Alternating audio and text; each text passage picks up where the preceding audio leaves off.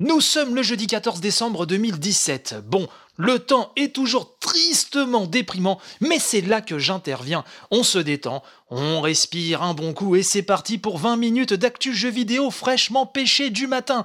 Allez, top générique comme on disait dans les années 70.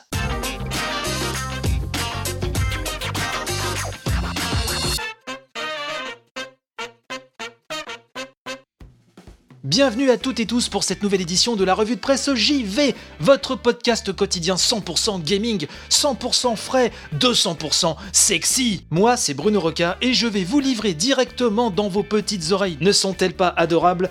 Toutes les infos JV qu'il ne fallait pas manquer la veille. Let's go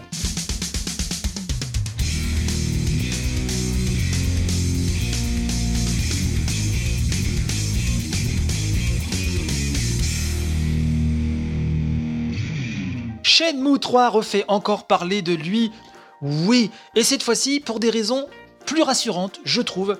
Donc on apprend sur Gamecult que euh, le jeu se trouve du renfort en Inde. C'est Jarod hein, qui nous explique ça, en nous disant que tout en dévoilant un visuel illustrant un nouveau personnage féminin, qui est pas mal d'ailleurs, je trouve. Ça, c'est ma petite, euh, petite réflexion personnelle. Euh, oui, donc Jarod nous dit l'équipe de développement de Shenmue 3 vient d'annoncer son partenariat avec Lakshya Digital, un studio basé en Inde et qui travaille désormais sur la fabrication de nombreux personnages du jeu. Quand je dis euh, que c'est encourageant, c'est parce que Jarod nous explique que ce studio est dévoué aux tâches externalisées et qu'ils ont déjà besogné sur des titres comme Bloodborne, Metal Gear Solid 5 ou encore le futur Sea of Thieves de Rare. Alors autant vous dire que quand même, c'est pas des petits jeux et quand on voit le boulot sur Bloodborne et Metal Gear Solid 5, euh, les mecs font sûrement du bon euh, boulot. D'ailleurs, hein, l'article sur Gamecult nous précise que depuis leur boulot sur Bloodborne, ce studio reçoit très fréquemment des commandes en provenance du Japon. Donc dans le cas de Shenmue 3, nous dit Jarod, des réunions en ligne ont lieu chaque semaine avec les employés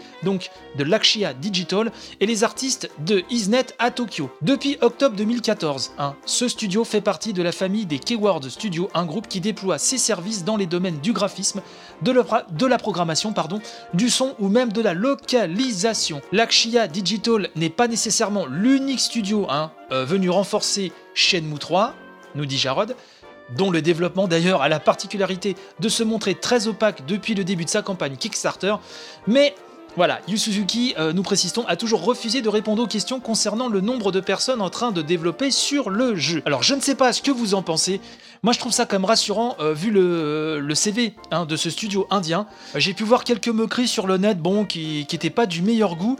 Euh, je pense, moi, très concrètement, que ces mecs-là assurent et que ça peut être qu'une bonne chose pour le jeu. Et à mon avis, ça risque de faire des personnages un peu plus probants que ce qu'on a vu jusque-là. Alors, est-ce qu'ils vont travailler sur les personnages principaux, ça je ne sais pas, mais je pense que ce serait bien. Ce serait bien qu'ils reprennent Rio, toute la fine équipe, et leur faire un petit lifting euh, de qualité, n'est-ce pas? Je pense que c'est euh, nécessaire. Voilà. Donc attendons de voir. Je suis le premier à me moquer euh, parfois du projet Shenmue 3, mais là je trouve que cette news est plutôt encourageante. Alors dites-moi ce que vous en pensez, bien sûr, sur les réseaux sociaux ou par Pigeon Voyageur. C'est vous qui choisissez. Le client roi quelque part.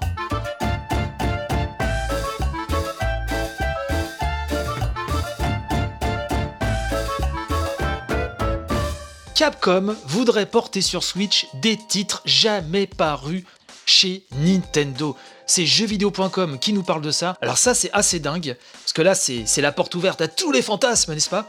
Et donc euh, jeuxvideo.com nous dit, alors que l'éditeur Capcom hein, donc, a tâté le terrain de la Nintendo Switch en publiant des valeurs sûres, Street Fighter 2 hein, ou encore Resident Evil Revelation, il semble que ce début d'aventure soit satisfaisant et qu'elle soit parée pour continuer. Donc au-delà euh, des compilations, hein, euh, Megaman, Street Fighter dont on a parlé euh, dans l'édition euh, hier, il me semble d'ailleurs, ou avant-hier, bref. La déclaration donc de Capcom est quand même très intéressante, et à mon avis, on n'a pas fini de manger du Devil May Cry, du Dead Rising, du Marvel vs Capcom, que sais-je, mais c'est vrai que ça fait envie. Ça fait vraiment envie. Tout le monde se rue sur Switch en ce moment. Hein. Alors en plus, depuis qu'on a appris ces résultats, hein, je rappelle, on en avait parlé hier que les 10 millions d'unités vendues ont été euh, atteint, sachant que les chiffres de Noël, euh, bien évidemment, ne sont pas encore là, vu qu'on est en plein dedans. Je n'imagine même pas, même pas les chiffres qu'on va avoir euh, après les fêtes de Noël. Donc tout le monde sur sur Switch. Square Enix aussi, hein, euh, ça me fait penser, a fait part de son souhait aussi de rééditer plein euh, de hits. Tout est permis, on peut tout imaginer, un vieux Final Fantasy, un Xenogears par exemple. Bref, on peut tout imaginer. Imaginer, c'est gratuit, n'est-ce pas? Enfin là, en tout cas, pour revenir sur Capcom, ces déclarations ont été rapportées par un certain Serkan Toto, PDG du consultant Tokyo Hit Kantan Games. Donc il a révélé ça sur Twitter, effectivement, que le PDG de Capcom, Monsieur Tsujimoto, donc était fortement intéressé pour mettre les bouchées triples, hein, je dirais, sur Switch. Donc attendons de voir. Alors il faut pas non plus que la Switch se transforme en, en console à recyclage massif, mais s'il y a toujours autant de nouveautés qui arrivent, et je pense que tout le monde s'y retrouvera, donc attendons de voir, mais en tout cas, je pense que euh, la ruée vers l'or, la ruée vers la Switch n'a pas fini de faire parler d'elle.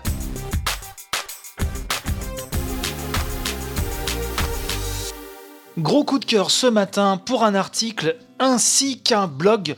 Alors tout d'abord pour un article hein, que j'ai pu lire sur nordéclair.fr, un papier signé Fanny Sainteau intitulé Au papillon blanc, un blog teste l'accessibilité des jeux vidéo. Déjà, il faut savoir que Au Papillon Blanc, c'est une association qui aide les personnes en situation de handicap mental. Le site Nord-Éclair nous parle donc de cette association, mais aussi d'un blog qui est tenu par l'un des membres donc de cette association qui se nomme Stéphane Laurent. Donc le papier nous dit qu'au sein des différentes structures hein, gérées par les papillons blancs, 20 à 25% de personnes en situation de handicap ont leur propre console.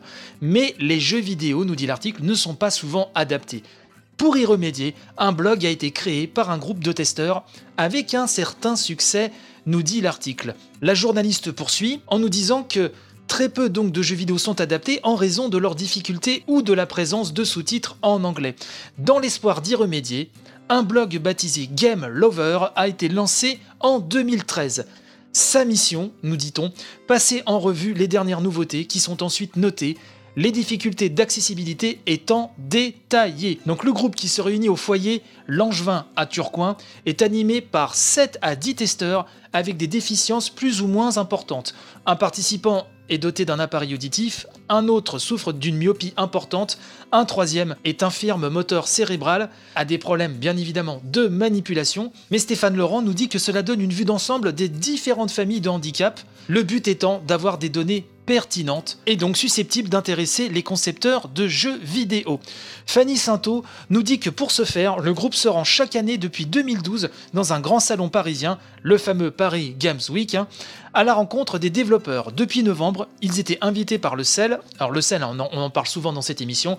Je rappelle que c'est le syndicat des éditeurs de logiciels et de loisirs. Et Stéphane Laurent, d'ailleurs, se félicite, hein, euh, je cite, d'avoir créé des liens avec le syndicat. À tel point Hein, Stéphane nous dit qu'on reçoit des jeux directement des éditeurs pour faire nos tests. Les organes de représentation au niveau national se sont saisis du sujet. Il y a une prise de conscience.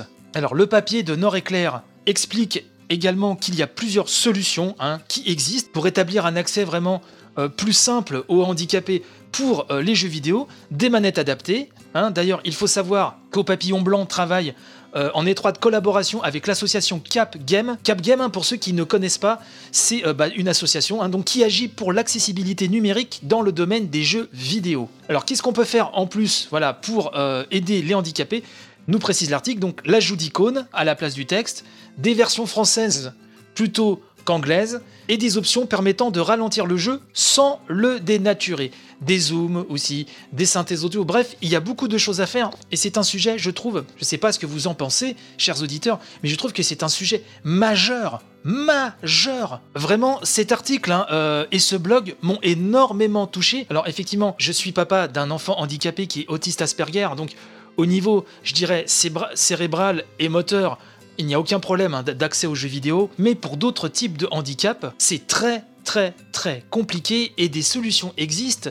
Et il serait vraiment dommage que des handicapés euh, n'aient pas accès à ces expériences absolument fantastiques euh, qu'offrent les meilleurs jeux vidéo. Et Stéphane Laurent d'ailleurs explique en fin de l'article, alors je cite, hein, le joueur en situation de handicap veut jouer avec le même jeu que les autres, euh, nous explique Stéphane, il ne veut pas de jeu dédié.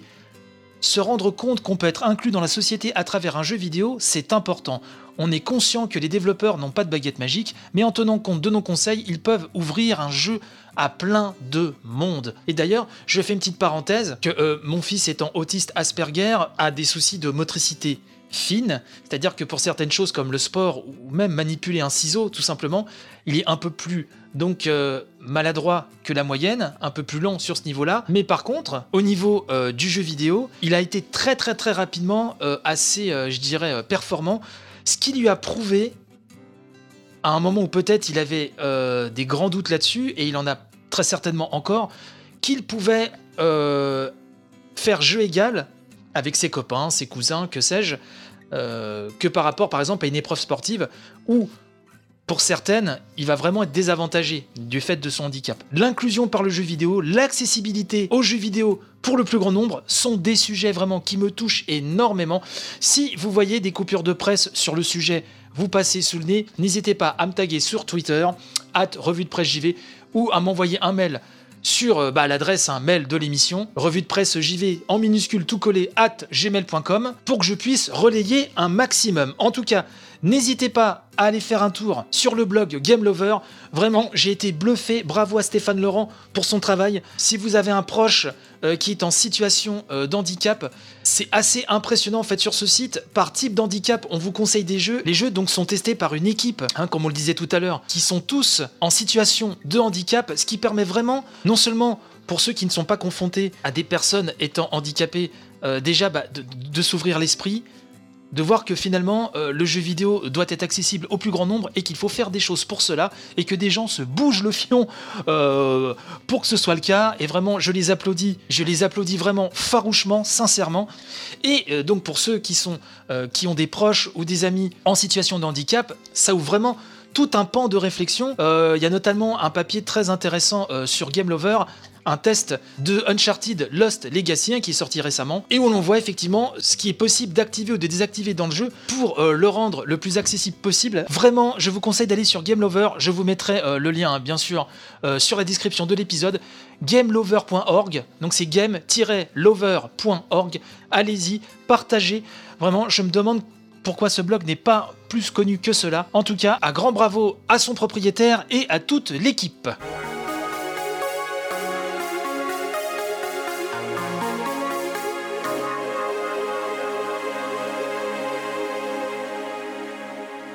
L'actualité est florissante, certes, ça arrive de partout, mais il ne faudrait quand même pas oublier Dragon Ball Fighters. Et Romain Mahut, grand fan de Dragon Ball devant l'éternel, l'une des plumes hein, que, j'apprécie sur Gameblog. Et oui, il y en a, il y en a. Malgré la mise en page, malgré la skin totalement mais imbitable de Gameblog, vraiment, moi ça me brûle les yeux. Je fais une parenthèse, hein, mais je, je sais pas vous. Vraiment, je me force à y aller parce qu'il y a quelques plumes comme que j'aime bien. Mais alors vraiment, le, look, la tronche du site, c'est plus possible.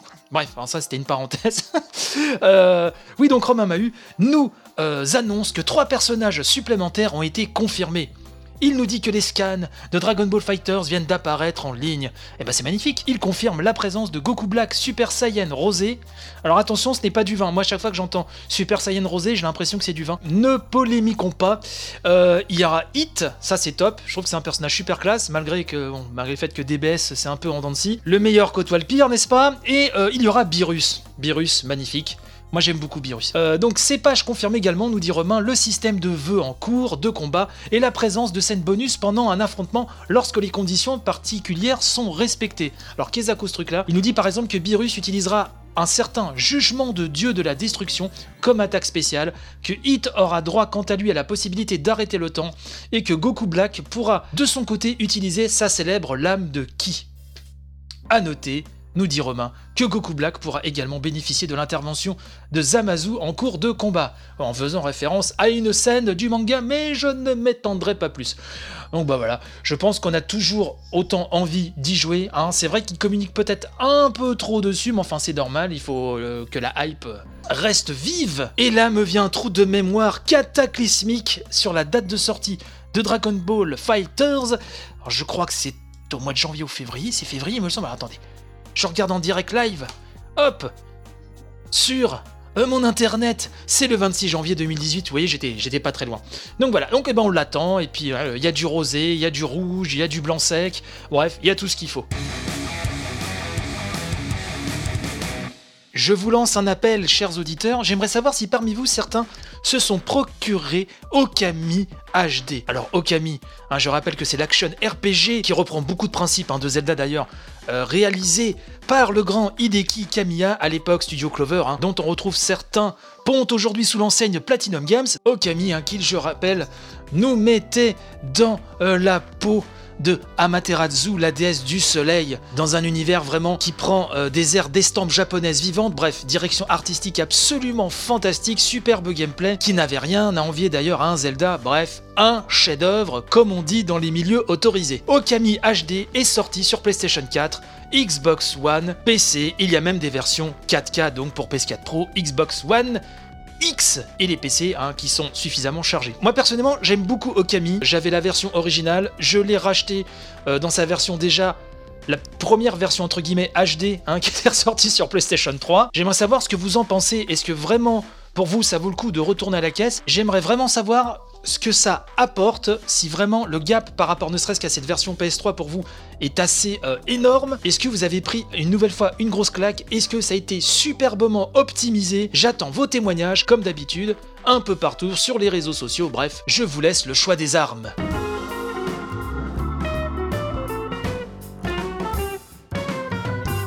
info de dernière minute qui vient de tomber là, bing, juste avant que je termine le montage de cette émission c'est Konami qui nous a appris que Metal Gear Survive aura le droit à sa bêta du 18 au 21 janvier prochain sur PlayStation 4 et Xbox One. Alors durant ce laps de temps, ceux qui voudront s'y essayer pourront coopérer à 4 dans 3 missions différentes il y aura même des missions hein, qui seront proposées quotidiennement afin de, de rendre l'expérience d'autant plus touffue, si vous me permettez l'expression. Et donc ceux qui participeront à cette bêta gagneront des objets in-game qu'ils pourront conserver dans la version finale qui sortira le 22 février 2018. Ne l'oubliez pas.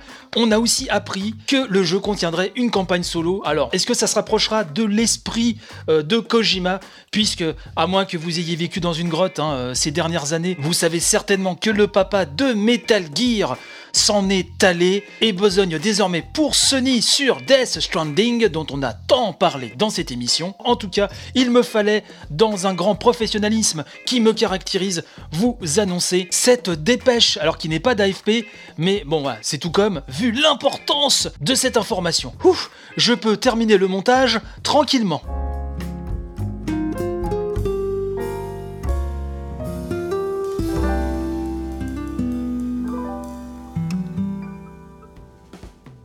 Alors j'ai une bonne et une mauvaise nouvelle. Je commence par la mauvaise? Ok.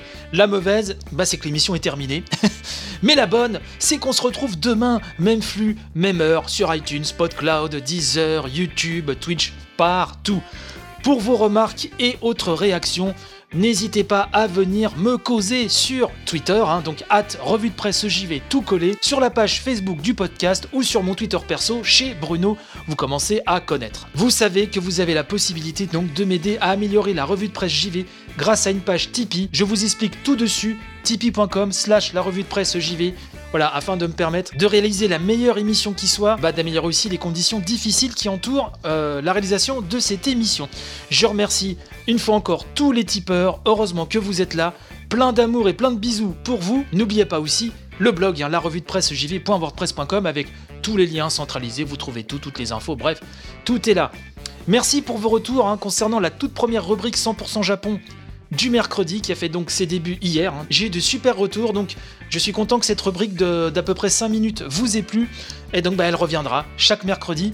Comme je vous le disais également hier, je réfléchis à deux autres rubriques. Une autre donc que j'intégrerai sur l'un des jours de la semaine. Alors je ne sais pas lequel. Je penche pour le lundi ou le... mon cœur balance entre le lundi et le vendredi. Je ne sais pas, je vous expliquerai tout ça. Et une rubrique spécialement dédiée à l'édition du samedi, l'édition spéciale tipeur. Donc c'est toujours en cours de réflexion. Vous m'avez envoyé plein de propositions dont certaines très très intéressantes, vraiment, merci à vous, que ce soit donc sur le mail, la revue de presse JV, tout en minuscule, arrobas, gmail.com ou sur les réseaux sociaux. Et donc il est temps de se quitter. Je vous souhaite donc une excellente journée, qu'elle soit bonne et vous apporte joie et allégresse. Et je vous dis à demain pour une nouvelle édition de la revue de presse JV qui sera encore meilleure que celle-ci Et oui, toujours plus loin, toujours plus haut, toujours le point levé, vous le savez, ça c'est ma devise, comme le chantait une célèbre poétesse française. Allez, bonne journée à demain, bye bye.